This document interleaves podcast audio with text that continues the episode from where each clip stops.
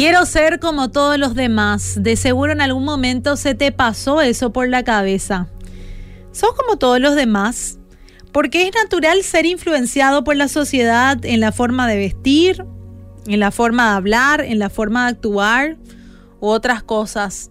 Lastimosamente en el trayecto podemos cometer el error de tomar malas decisiones que simplemente escogemos por seguir al resto y no porque era lo mejor para nosotros.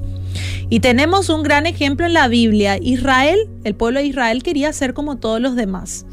En primera de Samuel 8, 19 al 20 dice, pero el pueblo no quiso oír la voz de Samuel y dijo, no, sino que habrá rey sobre nosotros, y nosotros seremos también como todas las naciones, y nuestro rey nos gobernará y saldrá delante de nosotros y hará nuestras guerras.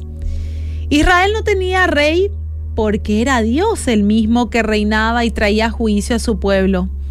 Un día su nación observó a las otras naciones y quiso seguir su ejemplo.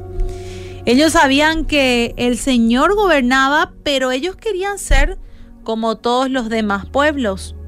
¿Cuál fue la respuesta del Señor a esto? En 1 Samuel 8:7 dijo, y dijo Jehová a Samuel, oye la voz del pueblo en todo lo que te digan porque no te han desechado a ti, sino a mí me han desechado para que no reine sobre ellos. El Señor le manifestó en este versículo a Samuel claramente, a mí me han desechado. Y es notorio que le dolió en el corazón, pero no los obligó a cambiar su decisión. Él les advirtió las consecuencias de ser como los demás, de tener un rey humano, y sin embargo ellos no quisieron escuchar por lo que Dios les dio el camino libre. Ahora yo te pregunto a vos que estás del otro lado, ¿cómo quién querés ser? Nuestro anhelo debe ser seguir los pasos de Jesús. Él era totalmente diferente a los demás. En el corazón del hombre está la soberbia, el orgullo, el egoísmo, la envidia y otros. Sin embargo, el maestro es todo lo contrario. Lleno de bondad, lleno de humildad, lleno de compasión, verdad y amor. ¿Querés ser como todos los demás o querés ser como Jesús?